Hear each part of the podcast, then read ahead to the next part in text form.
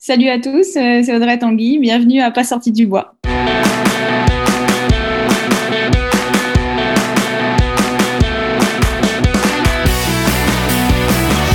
Mesdames, messieurs, votre gagnant, c'est 110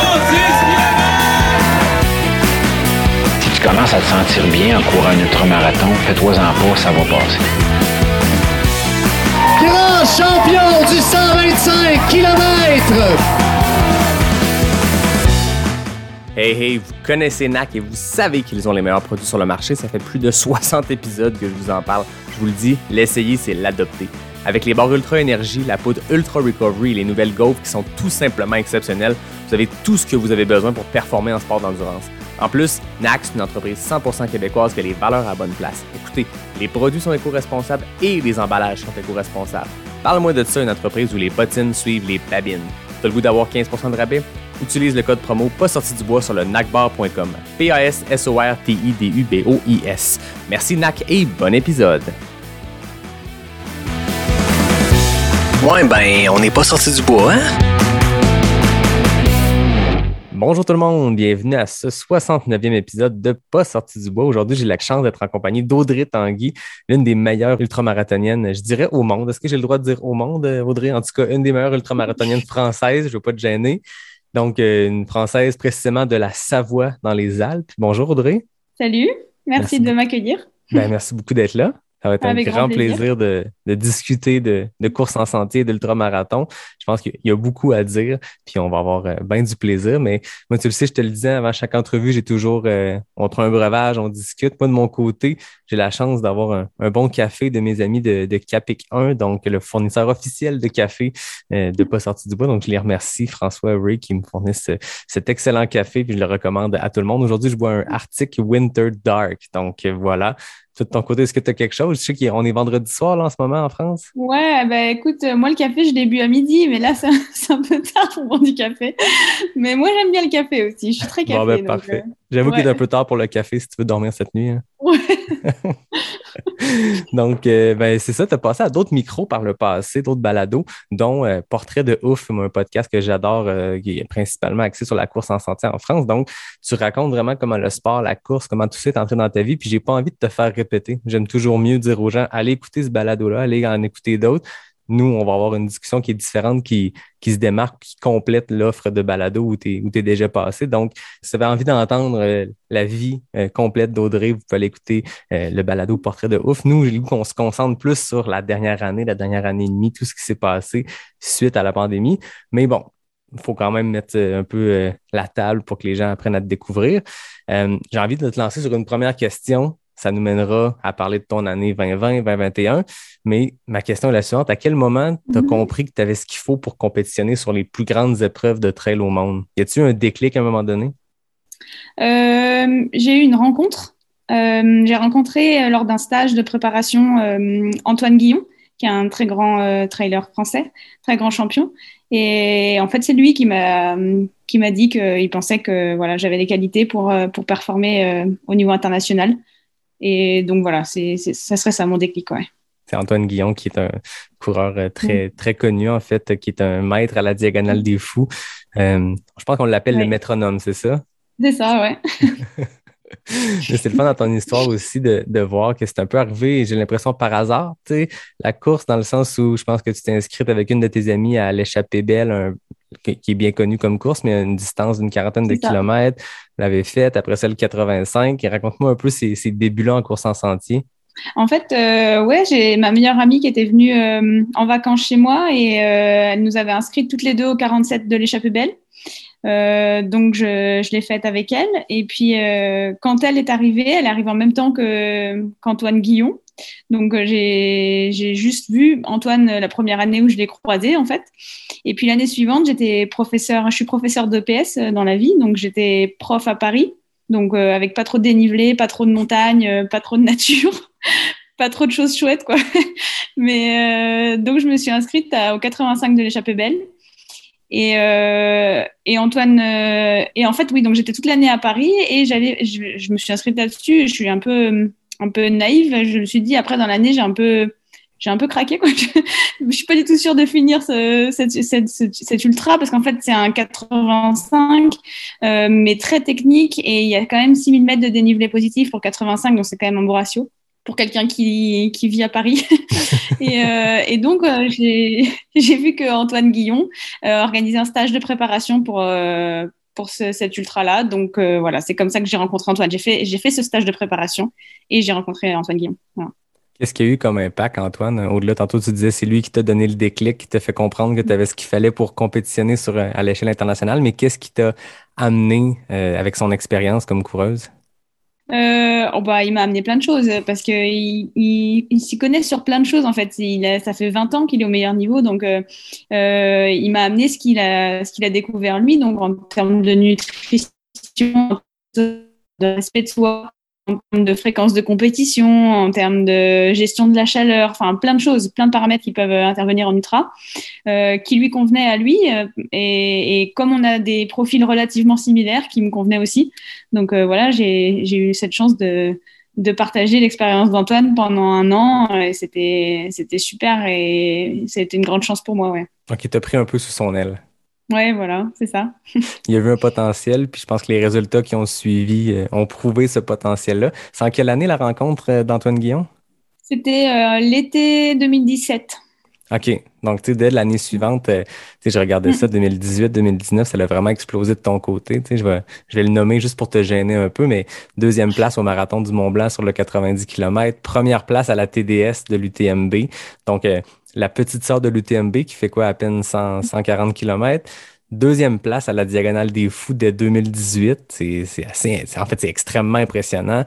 Première place au Translanto à Hong Kong, 100K. Quatrième overall. Donc, c'est quand même euh, une performance, ben, un peu ce qui, ce, qui, ce qui est arrivé beaucoup cette année, des femmes qui percent les top 10, les top 5, puis c'est beau de voir ça. Après ça, 2019, troisième place au Madeira Island Ultra Trail, deuxième à Lavaredo, une deuxième victoire consécutive à la TDS, quatrième à la Transgrande Canaria en 2020. Et le boom, la pandémie arrive, quoi, quelques jours après la Transgrande Canaria, que ça se, ça se passait. Comment tu as vécu ça, ce moment-là, d'être euh, en début de saison? Je suppose que la Transgrande Canaria, c'était ta, ta, première course d'une belle saison qui s'annonçait. Comment tu as vécu ça, le boom, pandémie, toutes les courses sont annulées, la vie change. Ah ouais, bah, c'était incroyable en fait. Nous, on n'y croyait pas trop parce que c'est vrai que bah, moi, le, le, 6 mars, je faisais la Transgrande Canaria et on est rentré en avion euh, avec ma mère euh, de là-bas. Et déjà à l'aéroport de Genève, il y a un gendarme qui nous a arrêtés pour nous demander d'où on arrivait. Et on s'est demandé ce qu'il nous voulait. On, on était complètement déconnectés en fait. On n'avait pas du tout suivi l'actualité. Et le soir même, ils annonçaient euh, confinement en France. Euh, voilà. Et c'était euh, bah, le choc, hein, euh, vraiment le choc. Et puis, bah, voilà, après, euh, plein de courses annulées, les objectifs qui s'effondrent les uns après les autres. Mais bon, voilà, c'est, ça fait partie de la vie et il faut aussi savoir s'adapter dans la vie. Hein. C'est, c'est, nous, on s'adapte constamment en course. Je veux dire, je pense que c'est quelque chose qu'on fait souvent en ultra. On doit s'adapter à tous les aléas qu'on peut rencontrer euh, pendant une course qui est, qui est souvent très longue. Donc, bah voilà, on s'adapte. on s'adapte à ce qu'on vit. Donc, c'était adapté. Tu avais quoi au calendrier pour 2020, outre la, la Transgrande Canaria? Euh, j'avais, fou, je me souviens même plus. je crois que j'avais le mute, je crois, j'avais l'UTMB évidemment. Euh, ah non, j'avais la Western States. Ah oui, j'avais la Western States, euh, l'UTMB. Et voilà, c'est tout. Bon, c'était mes principaux objectifs euh, de 2021. C'est tout, c'est suffisant. UTMB, Western States, c'est quand même un... On pourra en parler parce que c'est un tandem assez, euh, assez explosif euh, de course.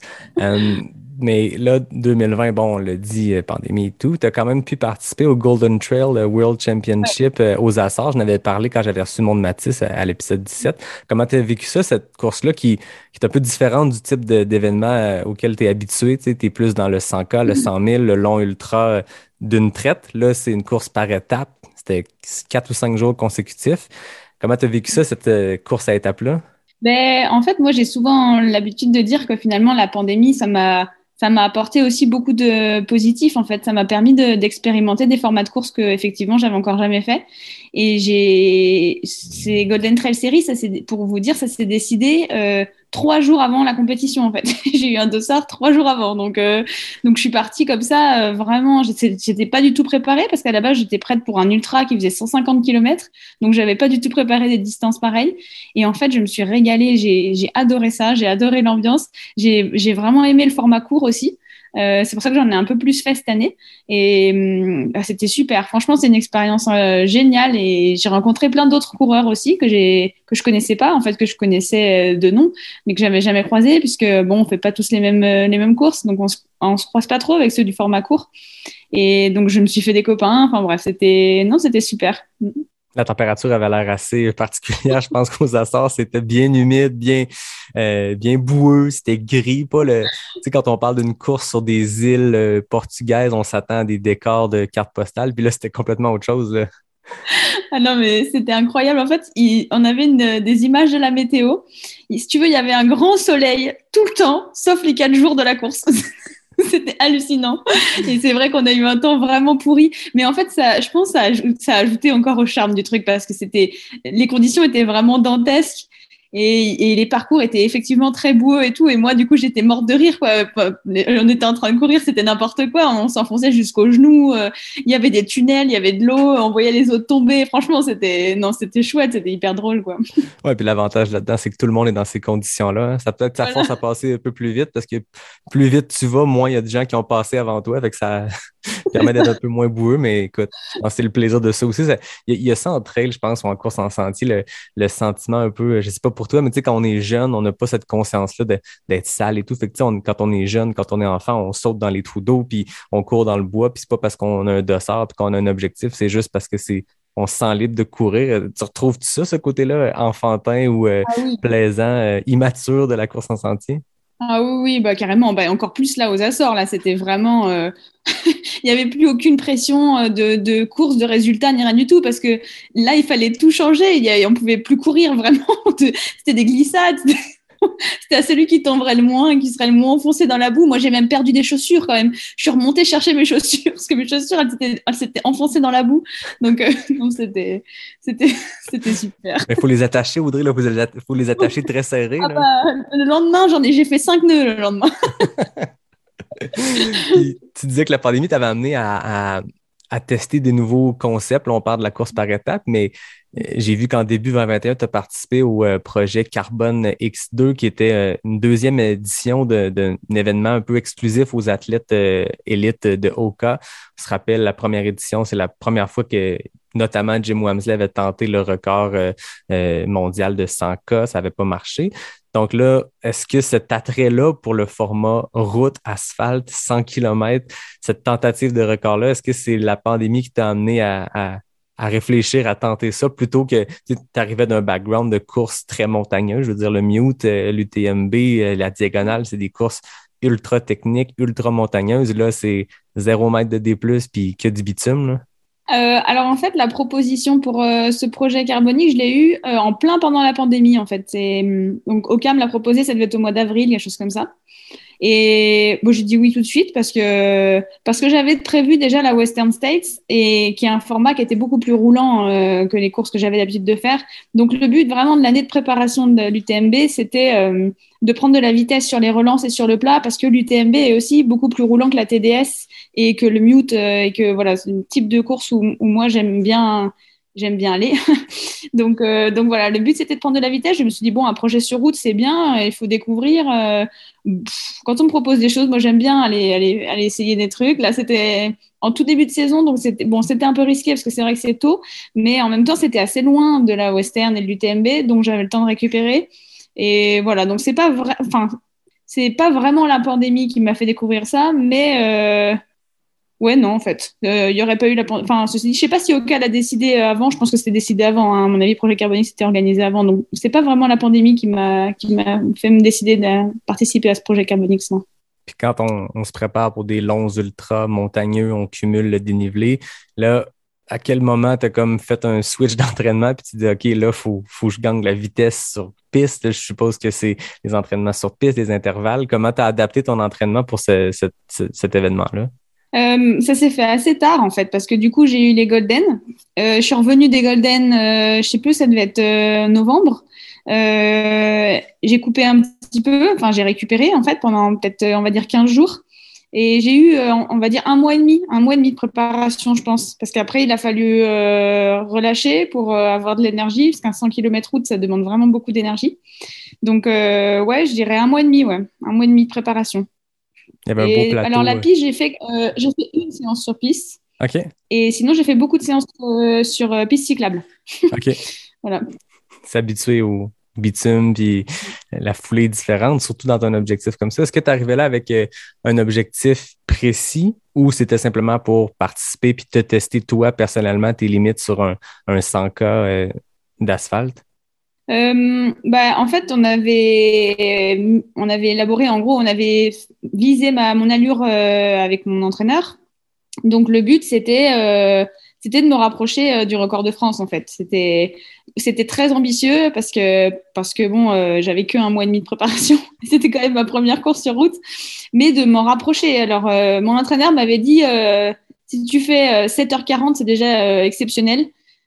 C'est ce que j'ai fait. Donc, du coup, on, est, on était assez proche de l'objectif. Lui, c'était l'objectif. Moi, je pensais au record de France parce que j'avais des copains qui m'avaient un peu chauffé sur le record de France, mais, mais je me rendais pas compte en fait parce que moi, j'avais jamais fait ce genre de ce genre de compète. Alors, euh, je savais que 50 km, ça allait à cette allure. Je me rendais pas compte qu'au bout d'un moment, ça n'allait plus du tout. Là, je l'ai vécu. ouais, mais tu es quand même vraiment pas loin du record de France aussi. Bon, c'est le record de France, c'est 7h26, Laurence Klein en 2007, mm. euh, donc le record sur 100 K pistes. Dans ton cas, tu as fait 7h40 pile, on est à 14 minutes si mes calculs sont bons. C'est, très peu pour 100 km. Est-ce que ça, est-ce que ça te titille dans la tête de, retenter ça? Ouais, euh, non, j'aimerais bien, ouais, j'aimerais bien, j'aimerais. J'aimerais bien mieux préparer pour voir ce que je suis capable de faire en fait parce que là avec un, bon un mois et demi de préparation je pense que ouais on, c'est on bricole un peu. Euh, faudrait vraiment euh, se concentrer là-dessus puis c'est des choses que j'aime bien faire moi. Euh, euh bon pas les travaux sur piste ça j'aime pas du tout mais par contre euh, des séances au tempo sur route tout ça c'est des choses que j'aime bien travailler un peu la foulée j'aime bien.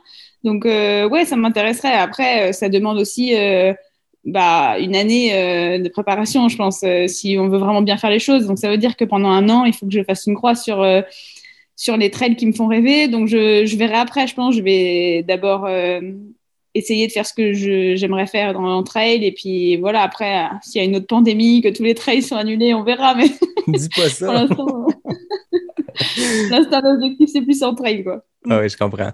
Puis comment tu t'es senti pendant, tu, le disais, 50K, tu, tu, doutais un peu comment tu allais le sentir, tu l'avais testé, tu savais un peu quelle vitesse adopter, mais là, c'est quand tu passes au 51e kilomètre, il t'en reste encore 49. Comment ça s'est passé? Est-ce que c'était plus mentalement que ça a été cru ou c'est physiquement que ça a été ton plus cru? C'est physiquement, vraiment physiquement. Mentalement, c'était pas dur en fait parce que parce que je partais sur euh, à la base max 8 heures de course. Donc 8 euh, heures, euh, j'arrive bien à me projeter sur 8 heures. Euh, c'est pour moi c'est même facile 8 heures. Après oui, ce que j'avais pas anticipé, c'est que j'étais encore bien au on va dire au au 79e kilomètre et au 80e, bah, je ne pouvais plus avancer. Ah ouais. les gens ne sont pas habitués en fait au bitume quoi. Alors vraiment, j'avais j'avais très très mal aux jambes et je me rappelle très bien qu'à 3 km de l'arrivée, euh, j'ai croisé mon, mon team manager, Julien Charrier, qui était venu avec moi. Et j'étais pas sûre de terminer les 100 km à 3 km de l'arrivée. Quoi. J'avais, j'avais vraiment euh, j'avais plus de jambes. Quoi. C'était, c'était terrible. J'ai l'impression que quand ça arrête, ça arrête. C'est ça le bitume. Le, le marathon, c'est ça aussi. quand tu finis, je veux dire, une course de trail, oui, tu te donnes et tout, mais il y a tellement de changements de vitesse, de changements de tempo, tu montes, tu descends, tu n'es jamais sur un pace qui est régulier ou très, très peu. Là, c'est comme 7h40, même vitesse, même foulée, même mouvement. les muscles, ils, nous en veulent pour ça, là. ils n'aiment pas ça. Là. Ouais, c'est clair. Bah, c'est exactement ça. Hein. C'est ouais, travailler tout le temps dans le même axe, euh, tout le temps avec la même vitesse. Euh, eh ben, les, les muscles n'aiment pas du tout. En tout cas, les miens, pas du tout. Ah, il y avait un gros plateau élite aussi sur cette course-là. En fait, c'était que les athlètes élites au cas, mais il y avait Jim Wamsley qui a fini à, je ne me rappelle pas le chiffre, est-ce que c'est 7 secondes du record mondial? Ouais, 10 secondes. 10 secondes, ça n'a aucun sens. Puis je me rappelle le plan de caméra, on, on, on, le suivait, cette course-là, on avait juste ça à faire, on était encore en confinement, puis moi j'écoutais ça, puis il y a la caméra au fil d'arrivée, puis tu le vois, puis tu vois qu'il reste deux minutes, mais la caméra est vraiment à un champ profond, puis il est encore loin de la ligne d'arrivée, puis tu vois les, les secondes qui s'écoulent, les secondes qui s'écoulent, puis tu vois qu'il accélère, il accélère, puis il finit à 10 secondes. C'est, ben, il a pris le record américain qui était déjà très ambitieux, mais je pense que lui avait en tête le, le record mondial. Puis mm. on a vu des athlètes de haut niveau euh, se casser les dents là parce que c'est extrêmement difficile. Tu sais, des athlètes de trail comme Tim Tollefson, Aiden Knox, Camille Aaron ça a été plus difficile que prévu, tu sais. Puis mm. toi, tu as gagné l'événement du côté des femmes. Tu finis septième, euh, septième overall avec une grosse performance, puis peut-être avec un, un envie d'y retourner puis de retenter le record français? Ah ouais, ouais, c'était bah, ça aussi, hein, c'était vraiment une super bonne expérience. Et c'est vrai que Jim, c'était c'était terrible. Enfin, moi, bah, euh, enfin, Julien me l'a dit pendant la course, il m'a dit Jim a raté le record de 10 secondes. C'était horrible, même pour nous, parce qu'en fait, c'était vraiment une expérience euh, en équipe. Donc, euh, moi, j'avais pas du tout la sensation d'être en compétition là sur, euh, sur cet événement-là. C'était pas du tout le but et c'était pas le cas. Et puis, de toute façon, moi, je, je, j'avais aucune prétention par rapport aux autres. Je voulais juste faire euh, mon allure. Euh, je, je j'avais, savais pas du tout ce que je valais. Je pense que j'étais de loin celle qui avait euh, euh la VMA la plus faible au départ chez les filles. Non, mais c'est sûr et certain. Je, je, je pensais que j'allais arriver loin derrière. J'étais vraiment, non, j'avais aucune confiance en cette course. Et c'est vrai que Jim, ça m'a vraiment fichu un coup, quoi. 10 secondes, je me suis dit, le pauvre, quoi. Il a, il a, c'est dur comme, comme travail, un 100 km, ça demande vraiment des séances difficiles. Euh, savoir qu'il a échoué à 10 secondes. Il a vraiment pas de chance, quoi. C'est Jim, c'est. il a pas de chance, quoi. Après la Western States où il, où il se perd, euh, l'UTMB où il n'arrive pas à finir, le 10 secondes à 100 km route, c'est vraiment fou. C'est incroyable. Et, et en même temps, il est admirable pour ça aussi parce qu'il a quand même échoué plusieurs fois. Il a, il a, eu pas mal d'échecs et à chaque fois il rebondit, à chaque fois il revient et il termine avec le sourire.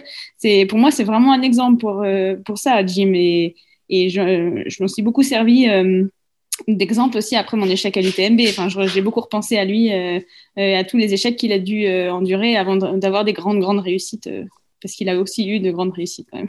Oui, tu sais, là, ça fait trois Western States qui remportent, dont les deux temps les plus rapides de l'histoire, deux des trois temps les plus rapides de l'histoire, mais avant ça, les gens peut-être oublient, ou ceux qui sont plus récents, qui viennent de découvrir le trail, qu'avant ces succès-là, il y, a eu il y a eu deux courses extrêmement difficiles à Western State. Mm. L'année dont tu parles, au 91e mille, il s'est perdu, puis il est passé de la première place avec une heure d'avance à la 22e place, qui est quand même très bon, 22e place, mais on s'entend quand tu vises, quand tu es premier. 2017, il y a eu un DNF brutal. Après ça, il est revenu, puis il a fallu, tu sais, l'UTMB, c'est un peu ça. Il a terminé cinquième, deux DNF consécutifs, mais j'ai l'impression qu'il lâche pas le morceau. Puis il y a une approche qui est admirable. il y a deux types d'approches. J'ai l'impression en compétition, tu peux m'en parler, tu as beaucoup d'expérience euh, en, avant des pelotons, mais tu as ceux qui vont plus conservateurs puis qui grappillent des places. Euh, un Ludovic Pomeray, Xavier Thévenard, c'est des exemples de coureurs ben, français qui, qui sont patients, puis mm. qui, qui sont justement, quand tout le monde commence à tomber, comme l'UTMB, ça arrive souvent, ces gens-là continuent puis remportent les courses. Puis tu as à l'opposé de Jim Wamsley qui va tout pour le tout. Puis s'il gagne, il a le record du parcours, puis il, est deux heures d'avance sur le deuxième. Puis quand ça marche, ça marche. Puis quand ça marche pas, ben il explose, mais c'est une tentative, puis c'est tout à son honneur de, d'essayer ça. Exactement. Non, je suis d'accord avec toi. Moi, je, je trouve qu'il a une approche euh, admirable aussi et, on a besoin de coureurs comme ça. C'est aussi ces gens-là qui, qui nous font rêver et, euh, et, qui font avancer aussi le sport. Moi, je trouve, je trouve que c'est incroyable parce qu'effectivement, il prend le risque aussi de se planter et, et de voir tout son travail. Euh, anéanti. Puis les, les, médias et les gens sont pas forcément tendres hein, derrière. Quand on réussit, tout va bien, mais quand on échoue, c'est ah bah il a une gestion pourrie. Oui, mais si c'était passé, je pense que vous diriez pas la même chose. Alors euh, ouais, c'est moi je suis d'accord avec toi. Je pense que il, il est vraiment euh, il est remarquable dans, dans l'approche qu'il a des courses. Toi, c'est quoi ton approche des courses? Est-ce que ça a évolué avec le temps depuis 2017? Est-ce que tu t'inspires de ton mentor, Antoine Guillon, qui est un métronome? C'est quoi ton approche quand tu prépares une course? Par exemple, prenons la l'UTMB cette année que tu as faite. C'est quoi ta stratégie de course? Comment tu définis ça?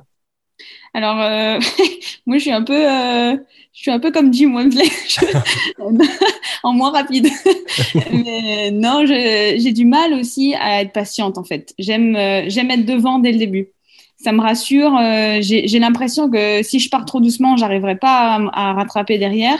Donc, j'aime partir assez vite. En plus, je suis très stressée, donc le fait de partir vite, ça me, ça me détend. Et puis après, petit à petit, je trouve mon rythme et là, euh, là, je me concentre plus sur ma course. Mais c'est vrai que dès le début, euh, je, je pars relativement vite. Et je vais essayer de changer un peu ça parce que je pense que c'est risqué et, et c'est pas forcément la bonne approche pour moi. En tout cas, euh, euh voilà. Donc je vais essayer de changer. je suis pas sûre que j'y arrive, mais je vais essayer. c'est une stratégie, j'ai l'impression, qui te sourit quand, quand j'ai sorti tes résultats 2018-2019. Là, ben, parlons-en parce que 2021, on a commencé avec le projet Carbonix, mais après ça, tu as switché le focus, on est retourné sur les sentiers, tu es allé avec euh, la Western State. Tu avais Western State et UTMB à ton calendrier. Puis j'ai vu aussi que tu as fait euh, le Canyons 100K, qui est une course en Californie, un peu sur les mêmes sentiers que la Western quelques semaines avant. Euh, comment s'est préparé cette comment s'est faite cette préparation-là pour ces deux courses-là, plus roulantes, plus, plus que ce que tu es habitué, mais moins que de l'asphalte? Ben, du coup, on a, on a vraiment euh, profité de, la préparation déjà 100K euh, euh, sur, sur l'asphalte. Puis on, est, on a travaillé sur des pistes, sur ouais, de la vitesse. on, a, on a continué un peu le travail sur, sur l'asphalte, mais et puis en, parallèle sur des, sur des sentiers roulants. Hein. C'est vrai que j'ai évité de faire des kilomètres verticaux, des choses comme ça qui ne me serviraient pas à grand-chose sur ce genre de course. Et ouais, voilà, prendre un peu de vitesse. Quoi. Le but, c'est de prendre de la vitesse pour être plus à l'aise ensuite à des vitesses plus importante en fait, d'élever un peu son, son niveau de, de, facilité en fait avec des, des vitesses plus rapides. Quoi. Donc, à quel moment tu t'es dirigé vers les États-Unis pour, euh, pour faire le, dernier affûtage, la préparation pour Canyons 100K, puis ensuite la Western? Euh, alors, la Canyon, ça s'est décidé relativement tard. À la base, je devais faire euh, Lake Sonoma, qui a été annulé. Et du coup, je me suis rabattue sur la Canyons, qui est d'ailleurs Beth Pascal a fait la même chose que moi. Et on s'est retrouvés euh, avec euh, des copains d'Oka que j'avais rencontrés au projet Carbonix. Donc on est parti euh, trois semaines en vacances ensemble. Quinze jours avant la course, on a fait la Canyons et après on avait encore une semaine avec une copine Carla Molinaro qui est britannique. Et bah, c'était aussi très sympa parce qu'on était entre copains. Beth Pascal, c'est pareil, on a, elle a passé une semaine avec nous, on a, on, a fait des recours ensemble. Pareil, je la connaissais pas, donc c'était, chouette. Et, et la course s'est très bien passée. J'ai eu très bonnes sensations sur cette première course euh, roulante. Euh, je suis partie un peu vite, mais bon, je me suis pas trop, euh, je me suis pas trop entamée en fait. Je suis partie un peu vite, mais j'ai senti, euh, je crois que au bout de combien ça faisait, peut-être, peut-être au moins 30 km, on était à 12 et demi à l'heure de moyenne. Je me suis dit que c'était un peu rapide pour moi, donc j'ai ralenti, puis Beth elle est partie, mais mais je me suis régalée. Franchement, j'ai non, j'ai eu vraiment de bonnes sensations. J'ai l'impression de faire ma course, euh, de donner ce que j'avais à donner et de me régaler sur un format roulant alors que j'en avais encore jamais fait. Donc, euh, donc c'était, vraiment chouette. Puis, euh, est-ce que ça t'a mis en confiance pour la Western? Est-ce que ça t'a indiqué sur quoi tu devais travailler dans, dans, dans la période entre les deux, la période transitoire vers, vers la Western States? Je, je, me suis dit qu'il fallait bien que je regarde le parcours avant. à la canyon, je me suis fait doubler euh, à 2 km de l'arrivée à cause de ça, parce que je ah me suis trompée de chemin.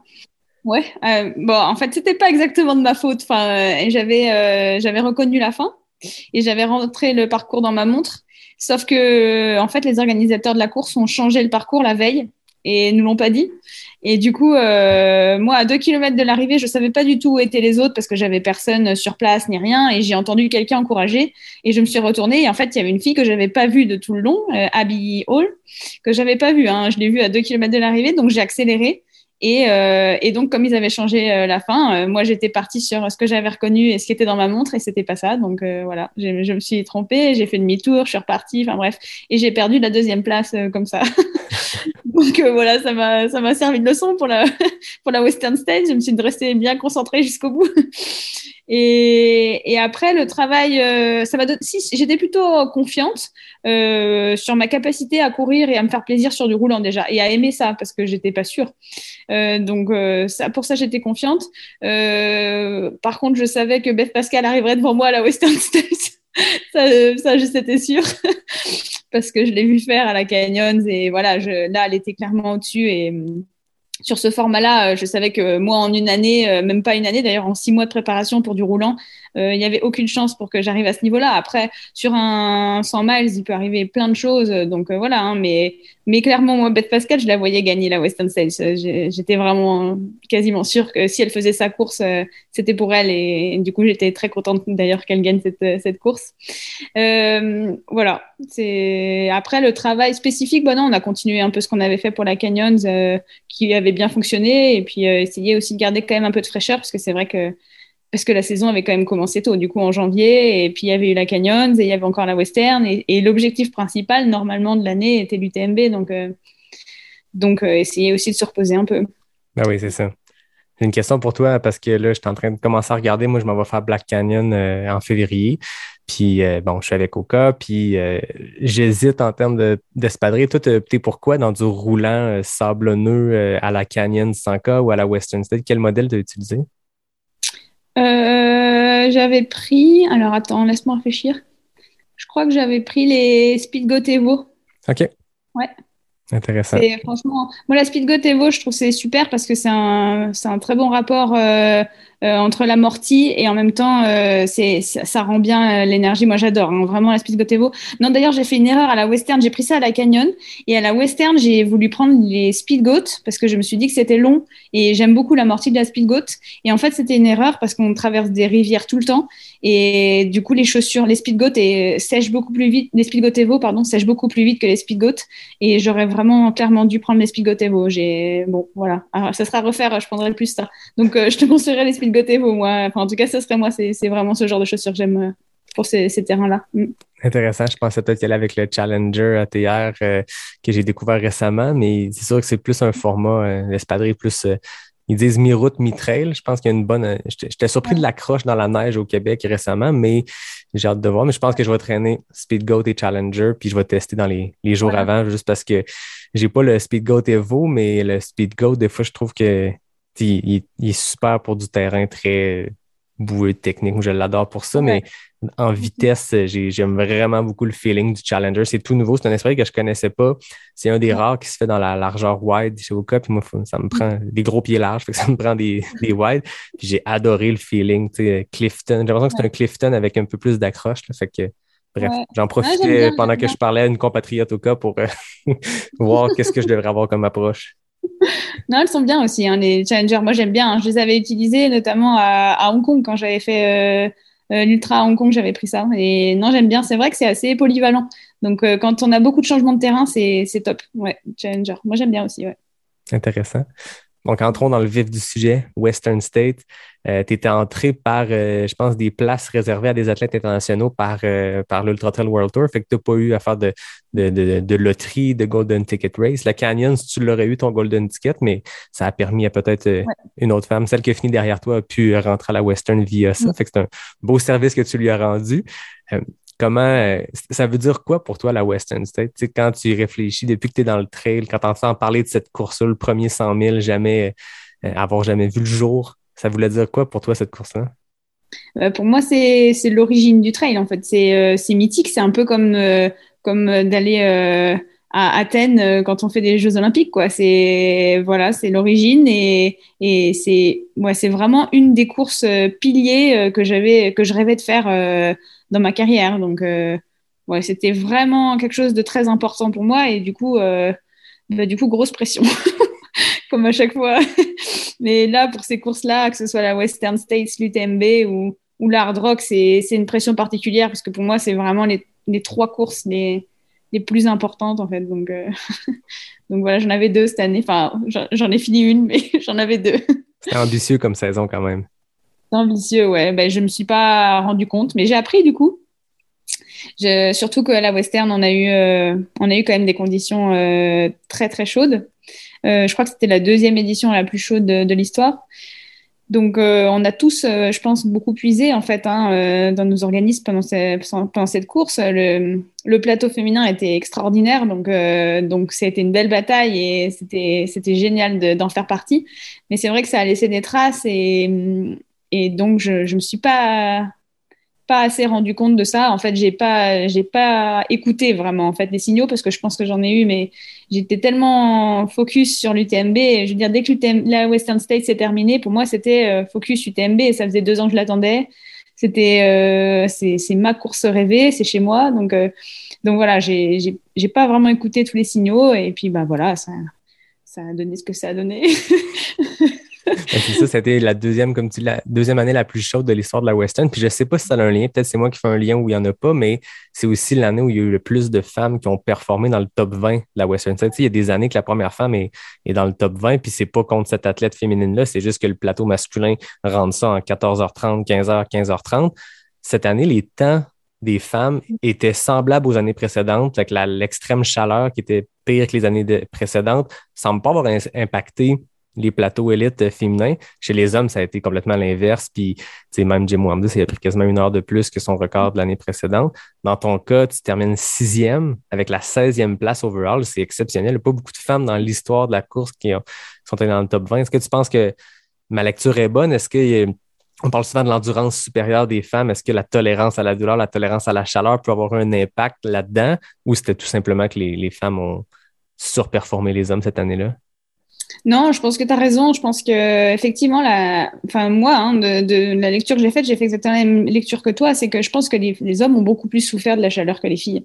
Euh, je sais pas si ça s'explique euh, physiologiquement parlant, mais euh, mais pour moi, c'était c'est clarinette. Enfin, euh, quand on voit l'état d'un Tim Tollefson à l'arrivée, bon, c'est voilà, pourtant c'est quelqu'un qui est dur au mal, qui est, qui est très fort, qui a des qualités incroyables et, et là il n'y est pas arrivé parce que voilà, c'était c'était trop chaud quoi. Donc euh, ouais ouais, je pense qu'effectivement euh, les femmes euh, encaissent mieux la chaleur que les hommes. En tout cas, là sur cette course pour moi ça a été assez flagrant. Comment s'est passée ta course? Est-ce que tu as eu des, des, grands creux, des grands moments de, de, bonheur? Comment ça s'est passé? C'est qu'avec un peu de recul, ça fait quelques mois, qu'est-ce qui te vient en tête quand on parle de la Western State 2021? Alors, je tiens à vous dire déjà que j'ai le com de la première montée. Donc... Quand on disait que tu parles vite, là, c'est la preuve. Là. ah, mais dans la montée, j'étais avec Jim Wemsley, donc euh, j'étais oh, bien. wow, ok, t'es parti à un rythme de fusée. Mais non, mais en fait, c'est eux qui sont partis très lentement. Parce que, non, mais c'est vrai, c'était la seule montée, en gros. Enfin, non, il y a eu quelques montées, mais c'était la, seule montée un peu longue du parcours. Donc moi, c'est, j'ai joué sur mes qualités aussi. C'est, c'était le seul endroit où je pouvais m'exprimer. En fait, après, je savais très bien que j'allais me faire bouffer de partout. Donc j'ai, joué, j'ai joué mon jeu. En fait, j'ai, j'ai profité de la partie qui moi me souriait. Et puis après, j'ai, attendu que les autres me doublent. donc, euh, donc je savais que la première montée, euh, voilà, fallait que je me régale parce que, bah, parce que c'était mon terrain et que moi j'ai l'habitude de faire plus raide et plus long. Donc euh, pour moi, c'était vraiment pas une montée difficile. Et, beaucoup de coureurs sont partis presque en marchant et j'étais hyper étonnée de ça. Moi, ça me dérangeait parce que du coup, j'étais devant Tim Tollefson et tout ça. je me disais, oh là là, c'est la catastrophe. Mais bon, euh, je j'avais pas envie non plus de, de, faire la course d'autres personnes. J'avais j'étais bien, j'avais pas du tout l'impression de me fatiguer. Euh, bah, du coup, je suis restée sur mon rythme et puis, puis voilà, ça, après, après, tout est rentré dans l'ordre. j'ai reculé au classement. c'est ça, la Western State, c'est sa particularité, ça commence dans des milieux alpins. Il y a de la neige au départ, puis euh, il y a 5000, je pense que c'est 5000 ou 5500 mètres de D+, mais 6500 de, de D- dans cette course-là. Puis de ce que j'en comprends, de ce que j'en ai lu, de ce que j'en ai parlé avec des gens qui l'ont fait, c'est très vallonné, donc tu sens moins le dénivelé dans le reste de la course. Mais au départ, tu montes la montagne du, du centre olympique, tu descends, puis après ça, tu mm. descends jusqu'à l'arrivée, puis ben, je pense que la, la, bonne chose à faire aussi, c'est d'y aller avec ses compétences, d'y aller avec ses forces, puis y aller avec sa course. Puis ça veut dire courir avec Jim Wamsley le départ, écoute, ça fait une belle anecdote. Là. Ben voilà, c'est marrant parce que en fait la veille de la course, il y a des, des journalistes qui m'avaient demandé, euh, à ton avis, qui est-ce qui va arriver, euh, qui va arriver première chez les femmes euh, en haut de la première côte? Et donc je leur avais dit, bah je pense Beth Pascal parce que bon bah voilà, je, je pensais vraiment qu'elle allait gagner la course donc bah voilà, je la voyais bien devant dès le départ. Et ils m'ont dit, je pense que c'est toi qui vas de la première côte. Et du coup, ils m'ont chauffé aussi, c'est de leur faute. Ah, c'est ça, c'est de la faute des journalistes. Ils ont mis de la pression. Vu que je vais pas gagner, je vais au moins arriver première en haut de la première montée. Ce sera déjà ça de prix. Ça me fait penser, c'est un coureur, il y a un coureur québécois qui s'appelle David Jecker, qui est un, super athlète. Il a gagné la première édition de l'Ultra Trail Aricana, qui est une course euh, mm. désormais extrêmement connue à l'international, la course de l'Ultra Trail World Tour. Puis il avait gagné la première édition, puis il va année après année depuis. Il y a eu des DNF, il y a eu des, des top 3, des top 5 cette année, il s'était fait demander, je me rappelle pas si c'était un journaliste, il avait dit C'est quoi ton objectif aujourd'hui? S'attendant à ce que David réponde ben, de remporter la course. C'est un champion euh, en titre d'une édition passée. Il dit Ah, moi, je veux le com du Mont des Morios, qui est la plus grosse montée de la course. Au, 30, au 30e kilo, il y a une montée hyper technique, montée-descente. Il dit Moi, moi, je suis là pour le com. Ben ouais. Il faut trouver des manières de s'amuser dans une course aussi. Exactement. Quand tu sais que tu vas pas gagner, il faut trouver d'autres d'autres manières de te motiver. Quoi. tu étais convaincu que tu n'allais pas gagner, tu n'es pas parti avec le mindset d'aujourd'hui, je dois gagner? Non, je. je non, non, je Enfin, je savais que j'étais pas au top pour gagner, mais, euh, mais non, je, je, partais pour faire un podium, honnêtement. Hein. Je m'étais dit, euh, j'essaie de faire un podium et sur un malentendu, euh, un 100 miles, il peut se passer plein de choses. Hein, mais bon, j'avais déjà couru avec Beth Pascal. je savais que ça allait être chaud quand même. ouais. Puis euh, là, la sixième place, euh, t'es satisfaite? T'es contente? Euh, alors, j'étais contente, j'étais contente à la fin parce que j'ai eu des gros soucis. En fait, pendant la course, j'ai eu des crises d'asthme. Ah oui? Donc, j'ai dû m'arrêter, j'ai dû marcher. Ça a été très, très dur. Les 50 derniers kilomètres, ça a été vraiment très dur. Donc, je suis vraiment allée au bout de moi-même pour terminer. Donc, j'étais contente de finir déjà. Euh, sixième, j'étais contente. Seizième au scratch, ça, j'étais vraiment contente. Et puis après, après coup, euh, j'étais un peu euh, mitigée parce que, parce que moi, j'ai pas envie de me satisfaire d'une sixième place. Euh, si, si je vais à la Western States, c'est pas pour arriver sixième. donc, euh, donc bon, je, je, suis, je suis contente de l'avoir vécu, mais j'aimerais bien y retourner pour essayer de faire mieux. Voilà. Mais là, on sait qu'à la Western State, le top 10 hommes, top 10 femmes ont un, ticket pour l'année suivante. Est-ce que c'est dans tes plans pour 2022? Est-ce que tu as le droit de le dire? Euh, oui, oui, j'ai le droit de le dire. Bah, malheureusement, j'ai dû, dû refuser ce dossard parce que, parce que euh, je me suis rendu compte cette année que l'enchaînement pour moi, Western State UTMB, c'était, c'était trop. Et, euh, et je, je, reste quand même concentrée sur mon objectif principal qui est l'UTMB. Donc, je vais essayer cette année de, bah, de faire un pas sur la Western States pour mieux réussir l'UTMB, ce qui devrait pas être très difficile vu que je me suis arrêtée au bout de 30 km. je pense que là, je devrais. Je pars sur un objectif relativement envisageable. Écoute, ton objectif fait que tu pourrais combler le deuxième de la Western States parce que depuis cette année, depuis 2021, l'UTMB devient une Golden Ticket Race pour la Western State. Donc, les deux premiers hommes, deux premières femmes de l'UTMB s'en vont à la Western l'année suivante. C'est ce qui fait que la, fierté du Québec, Mathieu Blanchard, sera à la Western State euh, euh, l'an prochain parce que euh, je pense que le deuxième homme à l'UTMB décide de laisser passer son ticket. Bref, Mathieu qui a fini troisième sera à la Western. Donc, si ton objectif est l'UTMB, si ça se passe comme tu le veux, ben automatiquement, ça te fait une place. tout ça est très logique. Hein. Impeccable. c'est drôle que tu parles du combo Western State UTMB parce que c'est vraiment un sujet euh, sur lequel je voulais t'amener. Comme tu as fait ces deux courses-là, on sait que c'est un enchaînement que plusieurs coureurs, plusieurs coureuses font à chaque année. Puis euh, cette année, je pense que c'est euh, les analystes qui écoutaient, ben, qui analysaient la Western State. en fait, non, les analystes qui, qui faisaient les commentaires sur l'UTMB quand Jim Wamsley a abandonné. C'est un sujet qui est venu de dire est-ce que la combinaison Western States et UTMB est réaliste? Puis on a vu François Den faire la combinaison Hard Rock UTMB qui est encore plus rapprochée, mais ça reste que c'est le même type d'entraînement dans des conditions assez similaires. 160 km, 10 000 mètres de D+, dans des milieux alpins.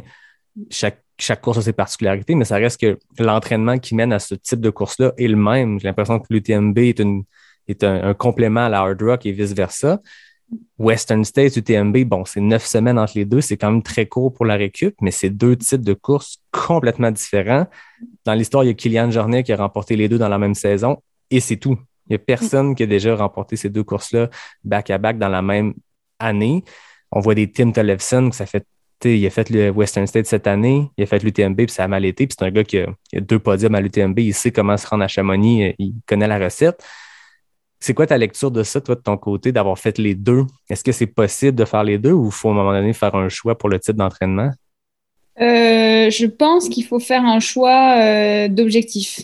Euh, c'est-à-dire que je pense, je pense hein, euh, après, je, je sais pas, hein, je, je, parle de mon expérience, mais je pense qu'il faut faire un choix. Est-ce que j'ai envie de performer à la Western ou est-ce que j'ai envie de performer à l'UTMB Performer dans les deux, effectivement, Kylian Jornet peut le faire. Euh, voilà, Kylian Jornet. je suis pas sûre qu'il y ait d'autres gens qui peuvent le faire. C'est un peu comme euh, gagner l'hard rock et gagner l'UTMB. François Daen l'a fait et il n'a pas, pas fait le meilleur UTMB qu'il ait fait et il a dit hein, que ça avait été très difficile la fin de son UTMB. Donc euh, non, je pense que performer aux deux c'est très très dur. Euh, voilà. Donc je pense que voilà, les faire on peut, mais, mais mais pas dans les mêmes pas dans les mêmes envies quoi. Faire un, un top 3 ou 2 c'est c'est trop ambitieux je pense. Ouais, Peut-être un... que Courtenay va me faire mentir, hein, mais. C'est correct. Bon. J'ai l'impression que Courtney, Kylian, François, c'est ce genre de, de, d'ultra-terrestre qui peuvent faire ces choses. Puis je pense que n'importe qui peut le faire. Il y a une question de, de conjoncture, de bonne saison. Tu sais, François Den, tu l'as dit, cette année, il a gagné les deux.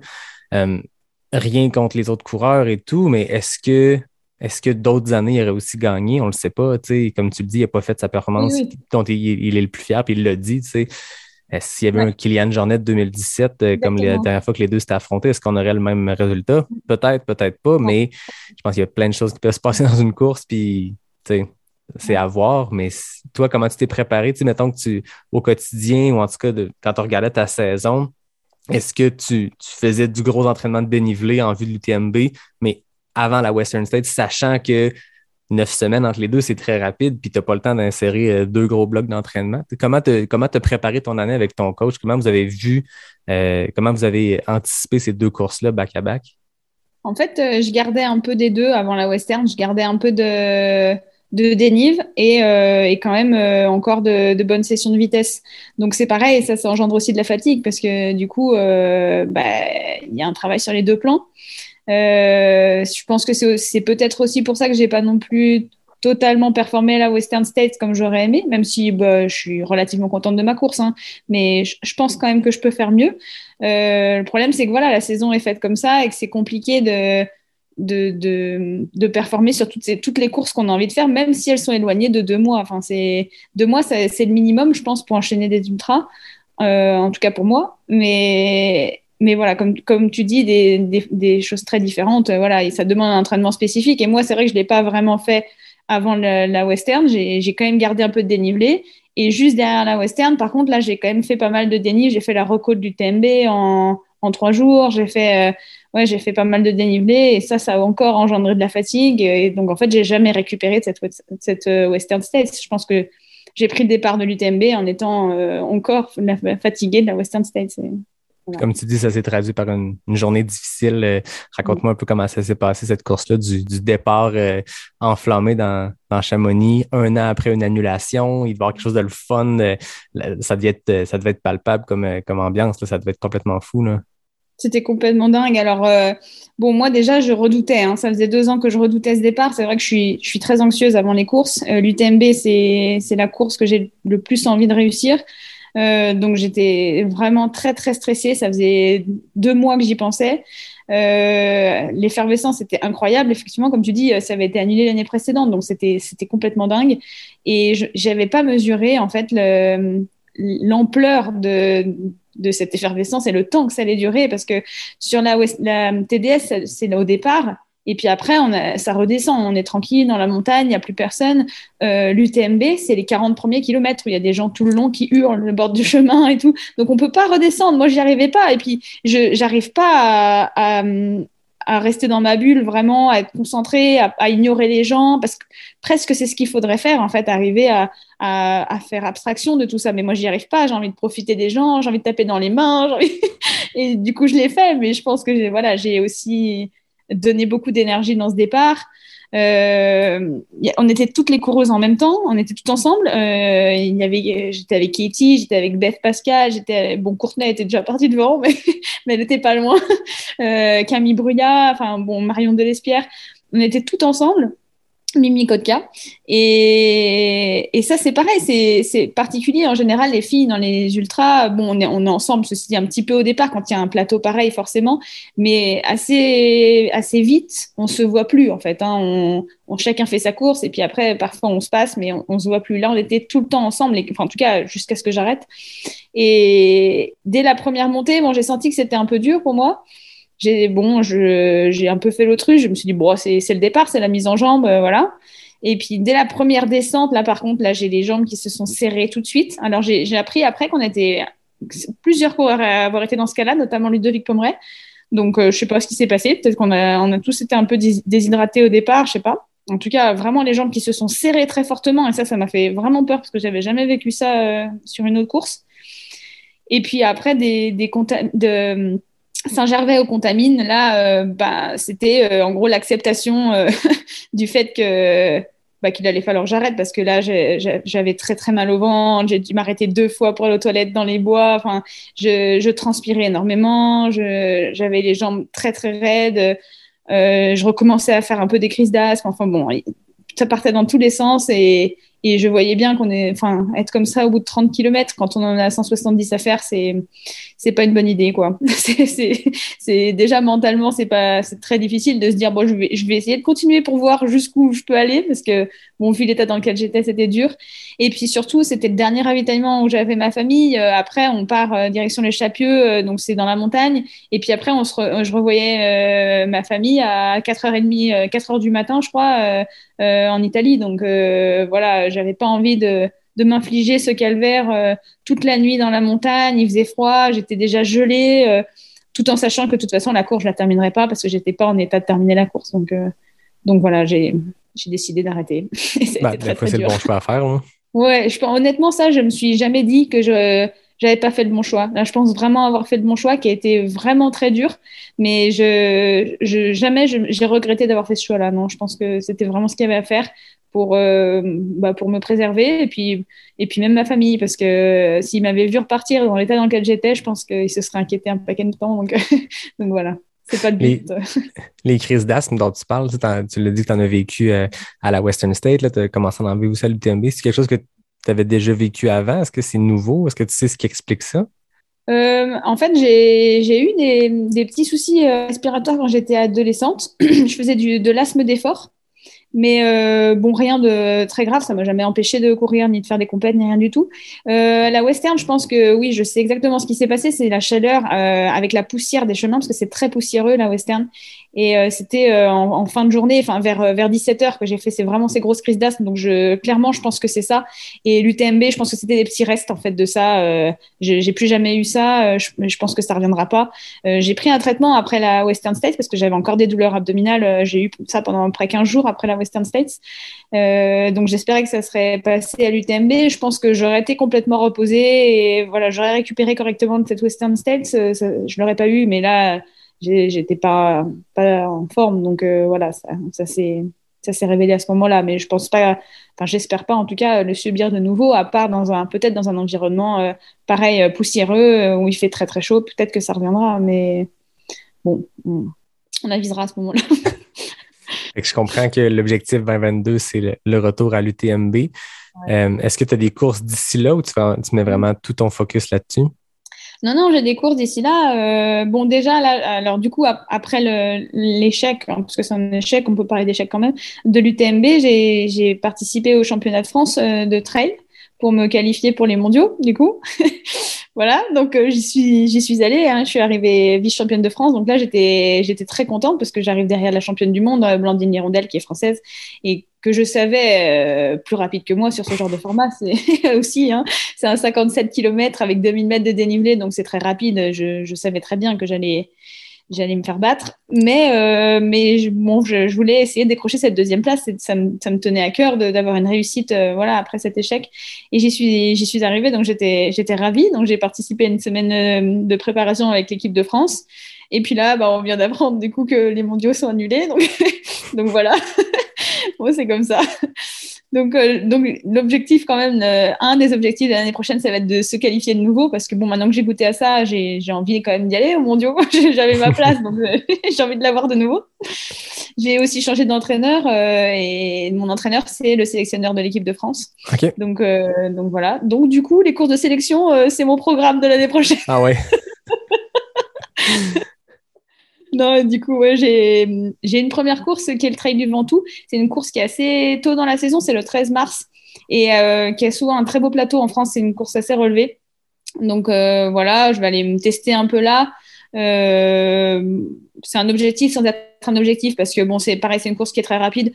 On verra. Je vais essayer de me faire plaisir. Je vais peut-être aussi faire exploser sur cette course, donc on verra. Mais en tout cas, j'y vais.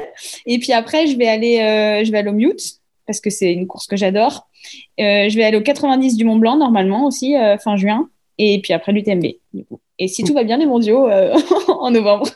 un bon programme, un bon programme. Voilà. Est-ce que euh, d'avoir fait euh, la TDS deux fois, de l'avoir remporté deux fois, tu penses que c'est un, un, un, avantage pour l'UTMB? Est-ce que tu penses que ça te sert? Parce que c'est contrairement aux autres courses de, de l'UTMB, c'est pas sur le même parcours. Tu sais, la CCC, c'est les derniers 100 cas de l'UTMB, l'OCC, c'est les derniers 50. Là, dans ce cas-ci, la TDS, bon, ben, ça se promène un peu ailleurs. Tu le disais tantôt, c'est plus technique. Euh, mais est-ce que ça, ça contribue, toi, à ta confiance ou à ta préparation pour ça? Euh, je sais pas, la confiance, bah, ouais, moi, moi, le fait de gagner des courses, ça, renforce toujours la confiance, donc euh, c'est toujours bon à prendre. Euh, là où ça peut me servir, peut-être, c'est que du coup, les gens me connaissent un peu et que du coup, j'ai des encouragements et ça, moi, ça me sert. J'aime bien avoir des gens euh, qui, qui sont avec moi et qui m'encouragent sur les courses, donc je dirais pour ça. Après, effectivement, c'est un parcours qui est différent et c'est quand même des qualités, je pense, qui sont différentes euh, qu'il faut avoir pour remporter l'UTMB la TDS. Et la TDS, c'est beaucoup plus montagneux, c'est plus des montagnards qui, qui gagnent la TDS. Euh, L'UTMB, il, faut avoir aussi des qualités de coureur et, donc c'est ce que j'ai essayé de faire et que j'ai fait cette année. Donc, euh, donc voilà, je pense que le mix des deux peut donner quelque chose de bien si, si, si j'arrive à, à faire ce que j'ai à faire. je pense que tu vas être sur le radar de tout le monde, tu vas être à surveiller pour euh, l'UTMB 2021. Tu l'étais déjà en 2021, tu faisais partie des listes des favorites. Est-ce que ce, ce genre de d'engouement autour du sport, ce genre de, tu, parlais tantôt des journalistes qui t'avaient mis quelque chose dans la tête avant la Western State. Est-ce que ça, ça, ça ajoute à la pression? Tu parlais des fois tu vivais un peu d'anxiété, un peu de stress avant les courses. Est-ce que d'être dans les listes des favorites? Est-ce que l'UTMB, qui est une semaine hyper médiatisée avec des entrevues puis de la pression, est-ce que ça, ça joue, toi, dans, dans ton moral, dans ta tête, dans ta préparation? Euh, en fait, c'est un peu ambivalent parce que le fait qu'il y ait des gens qui croient en moi et qu'on me mette dans les favorites, ça me, ça me valorise et du coup, ça me, ça me fait prendre conscience que, que je, je peux y arriver, en fait. Donc, quelque part, c'est positif. Et d'un autre côté, effectivement, ça met aussi la pression. Euh, on sait qu'on est quand même attendu. On sait que les gens nous connaissent un petit peu. Donc, euh, euh voilà, si, si, on abandonne, euh, ça passe pas forcément comme une lettre à la poste. donc, mais je dirais quand même que le, fait d'être dans les favorites, c'est plutôt positif pour moi. Enfin, j'ai toujours été très très stressée en course et j'ai pas toujours été dans les favorites et ça changeait pas ça changeait pas mon stress donc non, c'est à moi de gérer ça. C'est à moi d'arriver à passer au-delà de ça. Mais c'est vrai que dans des courses comme ça où, qui sont vraiment importantes, moi, je mets beaucoup derrière et beaucoup trop. Des fois, il faut vraiment prendre du recul. Euh, et, et c'est pas toujours facile parce que parce que c'est important et qu'on y met du cœur. Donc, euh, voilà. Donc, 2022, c'est l'UTMB. Après ça, dans le futur, est-ce que tu as des courses bucket list, des, des courses que tu as ciblées que tu te dis, il faut que je le fasse un jour dans ma vie? Euh, la hard rock, c'est sûr. La hard rock, j'aimerais retourner à la western parce que j'aimerais faire mieux. Euh, peut-être la comrade, euh, du coup. ça, c'est à cause de l'année dernière, hein, c'est devenu dans ma liste, mais ça ne l'était pas avant. Mais effectivement, j'en ai discuté avec Carla Molinaro. Là, c'est quand même une course qui est. Qui ouais, j'aimerais bien, j'aimerais bien essayer ça. C'est quoi? C'est un 50 miles, je pense, 80 k C'est ça, ouais, c'est ça. Assez bah, très roulant. C'est des chemins de terre, des chemins d'asphalte en Afrique du Sud. Ouais, c'est ça. Donc euh, celle-là, j'aimerais bien. J'aimerais bien euh, l'Ultra Trail euh, Cap Town aussi. ouais, ça c'est une course qui me plairait bien. le Mont Fuji, je sais pas. J'ai envie de courir au Japon, mais je sais pas si le si le profil va me convenir parce que c'est très roulant aussi. J'ai fait déjà ce genre de course. bah, le Lavaredo, c'est une course que je trouve incroyablement belle. Enfin, c'est les plus belles montagnes, je pense que que j'ai parmi les plus belles montagnes que j'ai vues de ma vie. Mais par contre, tout le début a été très dur pour moi. Donc, euh, il faut aussi que je réfléchisse un peu au tracé de la route. Bon, après, maintenant, j'ai aussi travaillé euh, le plat, j'ai aussi travaillé les parties roulantes. Donc, peut-être que, maintenant, je le vivrai mieux. Bon, il y a, plein de courses que j'aimerais faire. j'aime bien les courses en étape, j'aime bien les courses en équipe aussi. Ça, c'est vraiment une chose que j'aime bien. J'aimerais bien vivre ça avec, euh, des copains d'Oka, notamment Julien Charrier, Ludovic Pomeray. J'aimerais faire des courses mixtes en étape. Ça serait, ça serait vraiment chouette, ouais Ah, ouais. Avec Thibaut Garivier aussi, ça serait bien. Ça sera Ouais. surveillé sur une équipe Thibaut Garivier, Ludovic Pomeray, Audrey Tanguy, Julien Ah, Chaurier. ça, ça serait chouette, ça. Attention! Chouette. Quand on s'est parlé au début pour, euh, pour trouver un moment pour le podcast, tu me parlais de, de l'Ouest canadien où tu as, vécu pendant quoi, six mois à Vancouver. Euh, le Québec, le Canada pour venir faire un ultra trail, est-ce que c'est dans les plans? Oh, j'aimerais trop, bah, j'adorerais. En fait, moi, le Québec, c'est c'est un, un peu mon pays rêvé parce que avant de faire du trail, je faisais du patinage artistique. Donc euh, donc voilà, mon rêve, c'était d'aller au, Ca- au Canada, au Québec, d'aller faire du patin sur les lacs gelés. C'était vraiment euh, quelque chose que j'avais envie de faire. Du coup, euh, j'étais allée à Vancouver et j'ai appris que les lacs ne gelaient pas à Vancouver. voilà. Pas parce que sur une map, on est à la même hauteur que c'est la même chose. C'est ça qui est particulier, le Québec. Quand tu regardes une carte, on est quand même à la hauteur de la France. Il y a rien de, on n'est pas, on n'est Ouais. pas nordique si tu compares aux pays scandinaves. Puis pourtant, on a des températures euh, Ouais. beaucoup plus froides. Tu sais, je veux dire, en ce moment, on se parle, on est mi-novembre, fin novembre, puis je te parle en ce moment, puis moi, c'est la grosse neige qui tombe du ciel. Puis euh, hier, je courais dans une section qui- où il y a une rivière qui est sortie de son, son lit et qui est une patinoire. On est le 20 novembre, puis écoute, c'était une patinoire. Fait que les lacs gelés, c'est au Québec, mais ouais, dans l'Ouest, c'est un peu différent. Ouais, bah oui, oui. Euh, J'ai appris ça en fait en arrivant. hein. Je suis arrivée à Vancouver, j'ai atterri et j'étais jeune fille au père et j'ai demandé du coup à la famille si, si on pourrait aller dans un lac gelé elle m'a dit les lacs ne gèlent pas voilà. je me suis dit putain, j'ai choisi le seul endroit du Canada où les lacs ne gèlent pas quoi. Ouais. Ah ouais, effectivement. Écoute, si, si tu viens au Québec entre janvier et mars, tu vas être servi en termes de lacs gelés. Alors par contre, euh, alors j'ai très envie de, de faire du patin sur des lacs gelés, mais je je supporte pas le froid en fait. je crains beaucoup le froid moi. Je, suis, je suis très frileuse euh, et en plus je fais des malaises avec le froid aussi. Ah c'est ouais. une catastrophe. Des fois je dois enseigner, euh, je dois enseigner le ski de fond euh, au, au collège et quand j'ai des groupes de débutants qui skient pas beaucoup en fait, euh, du coup on se réchauffe pas et j'ai beaucoup de mal avec ça. Donc euh, donc faudra vraiment que le jour où je vais au Québec, parce que je vais aller au Québec c'est certain, mais le jour où j'y vais, il faut vraiment que, que j'anticipe, que j'achète des tonnes de vêtements, que je boive du thé tout le temps, parce que sinon ça va être dur. Mais je te rassure, si tu viens au Québec pour faire un ultra trail, on a un été extrêmement chaud quand même. On a les, les, les clashs de température sont assez extrêmes. On passe du 35 degrés au moins 35 euh, en dedans de quelques mois. Ouais. Cet été, euh, il y a le Québec Mega Trail, euh, l'Ultra Trail Qui sont des courses phares au Québec. Il y en a plein d'autres. Mais Québec Mega Trail, à chaque année, c'est une canicule de fou cette année. Euh, Beaucoup, beaucoup de gens ont eu des problèmes, dont moi, avec la chaleur. Donc, euh, c'est surprenant de voir qu'en novembre, on est dans la grosse neige puis dans les, températures sous zéro, puis que quatre mois plus tôt, on fait des ultras euh, à 35 degrés. hein. Ouais, c'est dingue. C'est dur pour les organismes, ça, autant à l'entraînement que, que dans la vie de tous les jours. hein, Ouais, mais ça, ça pratique. Moi, je trouve que s'entraîner, courir tout l'hiver à l'extérieur dans le froid, bon, les, les, les cadences ralentissent et tout, c'est plus difficile, mais quand il se met à faire un peu plus, un peu plus chaud, là, quand on pogne les 10 degrés, 15 degrés, les premières journées chaudes au printemps, on a l'impression de d'exploser nos records parce que là, pour la première fois, on retrouve notre cadence d'été, puis le froid impacte beaucoup moins la. Fait que, tu sais, c'est, je pense, une sorte d'entraînement qui, qui, qui améliore l'endurance, de sortir, faire une longue sortie de, de 15, 20, 30 kilos euh, à moins 15, euh, ça, ouais. ça prépare pour euh, le- les, les conditions extrêmes parfois des ultras. là.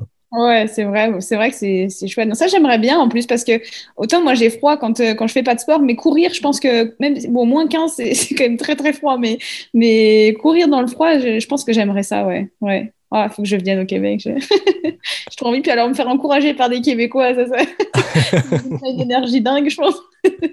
Écoute, t'es la bienvenue, on a des belles courses ici, puis euh, il y a beaucoup d'athlètes euh, internationaux, là, un peu moins cette année à cause de la COVID, mais tu sais, qui découvrent nos courses. sais, je pense que la course en sentier, la course en montagne est en grande euh, expansion de popularité à l'échelle internationale, mais au Québec, c'est énorme. Là. Tu, sais, tu recules de 3 ou 4 ans, puis il y avait beaucoup moins de participants, mais on a des, des courses fortes avec des athlètes euh, qui performent même très, très bien à l'interna- à l'international. Donc, euh, il y a une petite explosion qui se fait aussi à l'échelle du Québec. Donc, euh, je pense qu'on va voir de plus en plus de, de Français venir euh, tenter nos belles courses québécoises. Bah, ça, c'est sûr. hein. Puis les Français adorent les Québécois, donc. Mais oui, c'est réciproque, hein, je te rassure. ben, merci beaucoup, Audrey. Moi, je termine tout le temps mes épisodes avec les questions éclair NAC. 10 questions rapides. Il faut répondre le plus rapidement possible. Puis écoute, les records de vitesse sont très, très bas. Le record appartient à Joanie Desroches, une super athlète québécoise de, en 12 secondes pour 10 questions, donc c'est très rapide. Chez les hommes, le record appartient à Samuel Poher et Jimmy Gobeil en 15 secondes. Donc, je sors mon chrono pour faire ça en bonne et due forme. On va voir l'esprit compétitif qui, qui s'empare d'Audrey. Donc... Attention, hein, faut que je me prépare. Oui, c'est ça. tu me dis quand tu es prête, puis on se lance. Quand tu veux. Route ou trail? Trail. Bâton, pas de bâton? Pas de bâton. Café ou thé? Café. Monter ou descendre? Monter. Questionnaire, cha- saveur chocolat ou vanille? Chocolat. Açor ou Madère? Madère. Fromage ou chocolat? Chocolat. 100K ou 100 000? 100K. Sentier roulant ou technique? Technique. Western States ou UTMB? UTMB. Oh, 23 secondes. Oh putain. Non, mais Mais c'est c'est toi qui non, c'est toi, c'est pas. Mais à ta défense, là, par Zoom, c'est vraiment plus lent. Il y a un petit délai, mais je posais ma question, puis là, je voyais qu'il y avait un délai. Mais on va mettre ça sur le dos du décalage Bien horaire. On est à 6 Bien heures de différence. Donc, euh, moi, je pense que si on avait été en face à face, Audrey, Ouais. été un, un- un record, c'est certain. là. Ah ouais. Merci, ouais, je suis sûre. On va le mettre sur le dos du décalage horaire. Ouais, on va faire ça. Ben, merci beaucoup Ah ben, ton temps. Et si on enlève 6 heures à 23 secondes, je- franchement, là, je pense que je suis imbattable. hein. Ah ben, je pense que oui. En fait, j'irai comparer avec le temps que j'ai enregistré avec Caroline Chavreau puis Maude Matisse, deux athlètes que tu connais bien. Donc, euh, on ira comparer les, les temps Ouais. français avec six heures de décalage, puis on verra qui, qui gagne. Je, je vais revenir, là, j'ai pas ça sous les yeux, mais je vais aller faire mes vérifications, puis je te dirai, Audrey, si tu as remporté le, le- les questionnaires avec décalage. Ça marche. Ben, merci vraiment beaucoup de ton temps. C'était super intéressant de revenir avec toi sur, euh, sur ces, ces deux dernières années-là, particulièrement sur ta grosse saison 2021 avec des, des gros objectifs, des petites déceptions peut-être, mais je sens que, je sens que 2022 va te sourire, puis je sens que tu as des beaux objectifs qui s'en viennent. Ça va être super intéressant de te suivre là-dedans. Bah, merci beaucoup. Merci pour l'invitation. Puis merci pour, euh, pour la chaleur. Là, ça fait plaisir d'entendre ce, cet accent.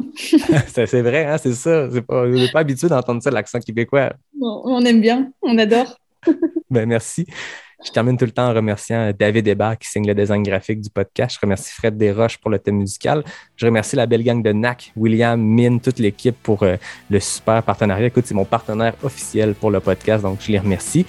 Mon nom est Yannick Vézina. Je vous dis à la semaine prochaine pour un 70e épisode de Pas sorti du bois, le podcast 100% trail.